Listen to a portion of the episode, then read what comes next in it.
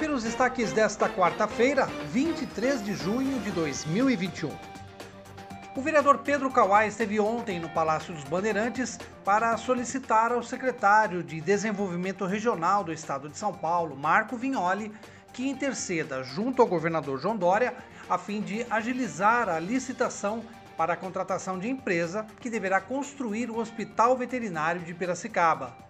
acompanhado do presidente da Câmara, Gilmar Rota, que foi eleito presidente do Parlamento Regional, e da vereadora Alessandra Belucci, Kawai destacou que o hospital veterinário é um antigo sonho das ONGs e dos cuidadores, porque atenderá principalmente a população que não tem recursos para tratar seus animais em clínicas particulares.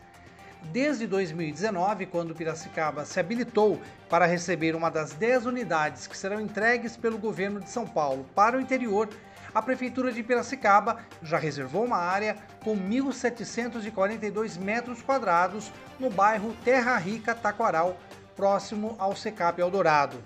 Kawai lembrou ao secretário Vignoli que, conforme o projeto de doação já aprovado pela Câmara, o prazo de permissão do terreno para o início das obras se encerra em agosto. Por isso, deve ser agilizado todo o processo licitatório. E a Receita Federal abriu hoje a consulta para o segundo lote de restituição do Imposto de Renda da Pessoa Física 2021. O pagamento será na próxima quarta-feira, dia 30, para quem entregou a declaração até o dia 21 de março e para as pessoas com prioridades legais, como os contribuintes idosos, pessoas com alguma deficiência física ou mental ou moléstia grave e também os contribuintes cuja maior fonte de renda seja o magistério. Acompanhe os nossos podcasts pela Rádio Kawai, disponíveis no Facebook, Instagram e no Spotify.